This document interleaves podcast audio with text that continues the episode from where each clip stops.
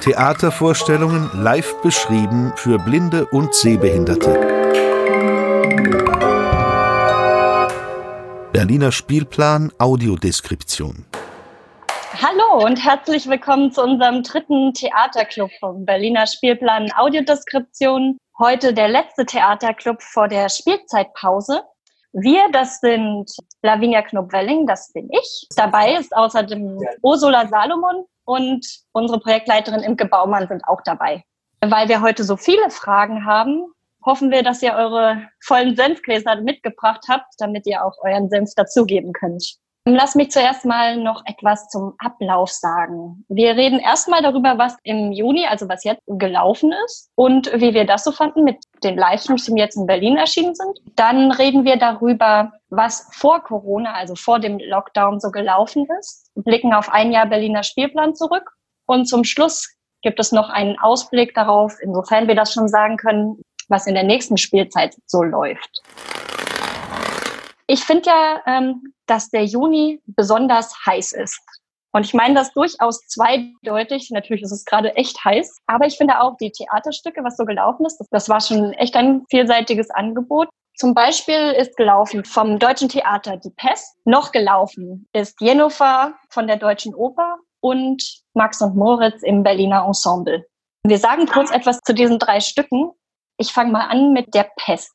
Die Pest von Albert Camus hat ja meiner Meinung nach ganz gut reingepasst jetzt in die Zeit. Es geht um eine Stadt, die ähm, einen ähnlichen Lockdown erfährt, wie wir ihn gerade erlebt haben und immer noch erleben teilweise eben durch die Pest, weil die, weil die Stadt von der Pest befallen wird. Das Besondere an diesem Stück ist, dass es bereits eine Bühnenfassung gab und dass der Schauspieler Kutzewski dazu eine extra Quarantänefassung gemacht hat. Da ist er durch das leere deutsche Theater gegangen und hat dabei seinen Monolog aufgesagt, also seinen Monolog und seine Dialoge. Er hat alle Rollen selber gespielt. Und was ich toll fand daran, war, dass es sich für mich sehr wie ein Hörspiel angehört hat. Das, ja, das meine ich sehr wohl positiv, denn ich mag persönlich sehr gerne Hörspiele. Das Einzige, was ich äh, zu bekritteln habe, ist, es war sehr viel Fokus auf dem Gesichtsausdruck. Das ist zwar durch die Audiodeskription gut wiedergegeben worden, aber ich finde, das hätte der Schauspieler noch mehr mit den Stimmen spielen können. Das war wie so ein bisschen zu monoton. Aber vielleicht seht ihr das ja anders und darüber können wir gerne gleich nochmal diskutieren. Aber zuerst würde ich gerne Ursula fragen. Wie hat dir denn Jennifer gefallen? Genau, also das zweite Stück mit Audiodeskription, das wir jetzt vorstellen, ist die Oper Jennifer. Das war die Audiodeskriptionspremiere an der Deutschen Oper Berlin, den Umständen entsprechend geschuldet äh, eben auch online. Wie man in der akustischen Einführung zum Stück mitbekommt, geht es in der Oper Jennifer von Leos Janacek um eine recht komplizierte Familiengeschichte auf einem mährischen Dorf in der Szenerie von traditionellen bäuerlichen Leben. Ausgehend von der Großmutter der alten Boria wird die Geschichte zweier weiterer Frauen erzählt. Die von der Schwiegertochter der alten Boria, der Küsterin Petrona, und die der Ziehtochter Petronas mit dem Namen Jennifer. Und diese Jennifer verliebt sich in ihren Cousin Steva. Ähm, außerdem gibt es da eben noch Latza, den Halbbruder von Steva, und der verehrt Jennifer auch. Sie entscheidet sich jedoch für den unsteten Steva und erwartet bald ein Kind von ihm. Und wie hat es dir gefallen? Ja, also ich selber bin keine Expertin in Sachen Oper. Insgesamt hat mir Jennifer ganz gut gefallen.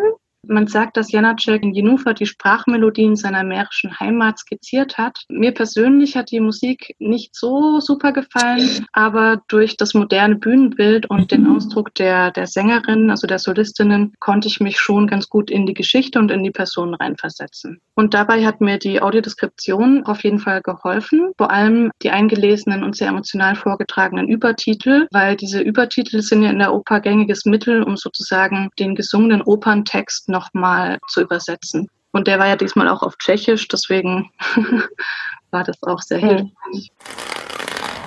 Gehen wir doch noch kurz auf Max und Moritz ein. Wie fandest du das denn, Imke? Du warst ja auch daran beteiligt.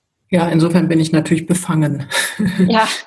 Also Max und Moritz ist erstmal ein interessanter Versuch des Berliner Ensembles. Ein, ist ja ein sehr bekannter Stoff, kennt eigentlich jeder, nicht? Die Streiche von Wilhelm Busch gezeichnet und eben gedichtet, wird auch immer als Urcomic bezeichnet. Die Inszenierung nutzt sowohl den Comic, also die gezeichneten Bilder, als auch eben diesen gedichteten Text so als Spielvorlage. Was heißt, man kriegt nicht hier eins zu eins irgendwie Max und Moritz, wie man das aus diesem Buch vielleicht kennt von Bush, sondern eben vieles mehr und anderes. Man bekommt zum Beispiel auch andere Texte von Bush, aber sogar auch welche aus der Sekundärliteratur und so. Das ist da alles eingewoben. Und auch ansonsten ist das eine Inszenierung, die ja, die eben die Spielvorlage wirklich ernst nimmt. Also das sind quasi losgelassene Darsteller, könnte man sagen. Die machen eigentlich aus allem irgendwas. Das führt zu einer ganz besonderen Spielweise. Also zum einen ist da eben der Umgang mit diesem Comic. Also die haben sich in der Inszenierung damit auseinandergesetzt, dass sie ja eigentlich gezeichnete Bilder irgendwie darstellen. Die werden da nachgestellt auf der Bühne. Und auf der anderen Seite ist besonders an dieser Spielweise, dass sie sozusagen ganz transparent ist. Also die stellen ihre Spielvorgänge aus. Also es, es ist nicht eine Figur einfach mal als Figur nur auf der Bühne und spricht nur als Figur, sondern zwischendurch wechseln die, die Rollen, zwischendurch machen die Umbau Bauten. Zwischendurch sind die auch mal miteinander privat. So, damit hat man natürlich, sagen wir mal, ein Mehrebenenspiel. Das ist insgesamt, sagen wir mal, Sachen im deutschen Schauspiel überhaupt nicht ungewöhnlich diese Art von Spielweise. Das gibt es eigentlich öfter mal. Andererseits ist es aber sehr herausfordernd für einen Zuschauer. Und jetzt frage ich mich tatsächlich, war das zumutbar?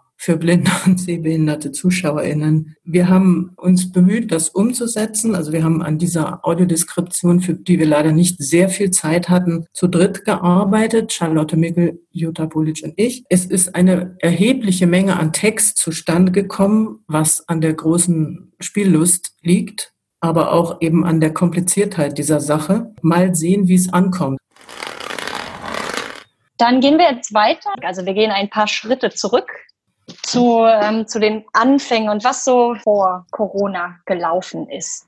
Ich habe ja vor ungefähr einem Jahr beim Berliner Spielplan Audiodeskription angefangen und meine erste Erfahrung mit Theater und Audiodeskription waren zwei nackte Männer, die sich über eine Bühne gewälzt haben. Das war in den Sophienseelen und nun ja, ähm, Tanztheater ist manchmal etwas abstrakt. Ich habe mich auf jeden Fall auf etwas konventionellere Theaterstücke gefreut.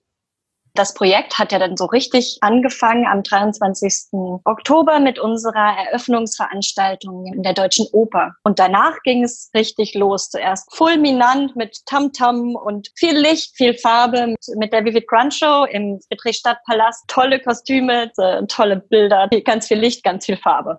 Dann etwas klassischer ging es weiter im Berliner Ensemble mit Othello. Da fand ich ja die Tastführung ganz toll, haben sie sich sehr viel Zeit genommen. Und dann hatten wir zwei Stücke vom Deutschen Theater. Der kleine König Dezember und Don Quixote. Da habe ich persönlich am meisten gelacht. Und auch die Tastführung fand ich ganz liebevoll eingerichtet. Und jetzt möchte ich euch mit, mit den einzigen zwei Zahlen konfrontieren. Insgesamt sind von Ende Oktober letztes Jahr bis Anfang März elf Stücke mit Audiodeskription in diesem, in dem Rahmen unseres Projekts erschienen. Und insgesamt waren bei allen diesen Stücken 182 Besucher dabei. Plus zwei pelzige Besucher. Wir hatten nämlich auch eine, unsere Dog-Sitting-Premiere bei, auch bei der Vivid Grand Show. Begleitet wurde das Ganze von einem, unserem Podcast, Blog und jetzt auch von unserem Theaterclub, den wir hoffentlich auch in der nächsten Spielzeit weiterführen werden, weil ich finde, dass wir ganz schöne, interessante Gespräche haben damit. So, was wir jetzt für euch vorbereitet haben, wir haben uns ein paar kritische Thesen zu dieser ein Jahr Erfahrung ausgedacht, über die wir gerne mit euch diskutieren würden. Äh, ich habe gleich mal eine knallige These, hoffe ich. Nachdem wir ja nun gerade diese Online-Erfahrung haben, die wir auch weiter reflektieren müssen, finde ich. Also die Theater müssen die reflektieren, wir aber vielleicht auch. Ich sage hier auch noch mal eine Zahl. Pest, Stream, deutsches Theater, 779 Klicks. So, These. Die allermeisten blinden und sehbehinderten ZuschauerInnen würden auch Theateraufführungen mit Audiodeskription lieber vom heimischen Sofa aus als Konserve konsumieren. Und zwar ist mir in diesem einen Jahr aufgefallen, dass es öfter mal so Diskussionen über die Sprache der Audiodeskription gibt. Und da herrscht ja auch so ein bisschen Unsicherheit, auch auf Seiten der Audiodeskriptoren oftmals. Deswegen ist meine These, politisch korrekt sein ist wichtiger als eine verständliche Beschreibung. Gut, dann würde ich sagen, dass wir noch kurz einen Ausblick geben auf die nächste Spielzeit, was es da zu sagen gibt. Und da kann uns Imke am besten dazu sagen, was jetzt schon bekannt ist für die nächste Spielzeit.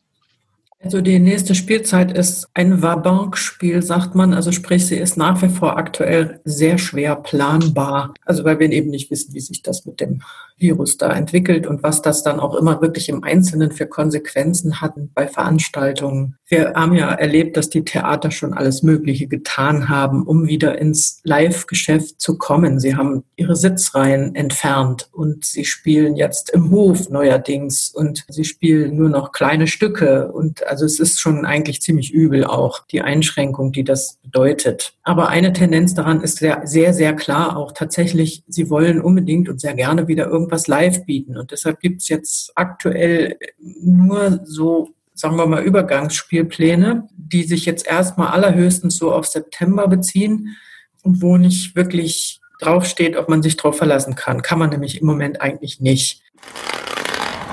Wir hatten eigentlich vorbereitet die Zauberflöte.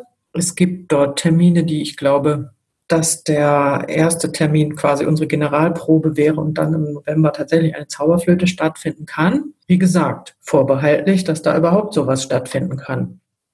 Dann ähm, haben wir Vivid, also Friedrichstadtpalast, der ist jetzt ganz geschickt ähm, eine interne äh, äh, Reparatur des Heizungssystems vorgezogen. Die gehen davon aus, dass sie ab Januar 21, also nächsten Januar sozusagen wieder am Start sind und dann einfach mal ihre Show weiterspielen. Und dann kommt eine neue. Die machen wir dann in jedem Fall. Mal sehen, ob es bei diesem Plan bleibt. So, wir sind noch im Gespräch mit der Parkaue Karusselltheater. Das wollten wir eigentlich diese Spielzeit auch an den Start bringen mit einem Kinderstück, aber ging nicht. Und das, was wir da eigentlich schon gesprächsweise verabredet haben, ist der Zinnsoldat.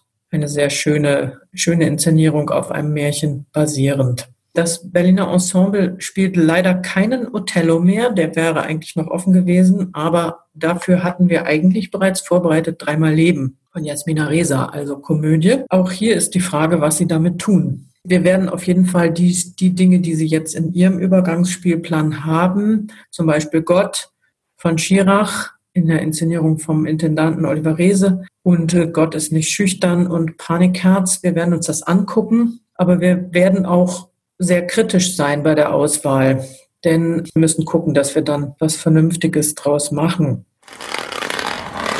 Also es gibt die Live-Tendenz. Wir werden versuchen, dem hinterher zu hoppeln, natürlich.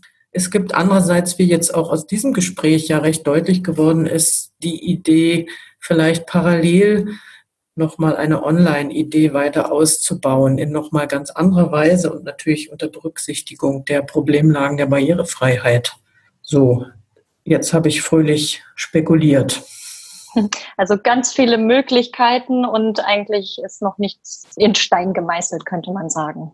Das könnte man sagen. Das Einzige, was wir jetzt ganz sicher wissen, ist, dass wir nochmal Jenufa am Start haben, nämlich im August. Ober darf es nochmal im Stream zeigen. Also wer es noch nicht gesehen hat, gerne die Kritikpunkte mitnehmen und auch die positiven Äußerungen mitnehmen und sich das gerne nochmal anschauen.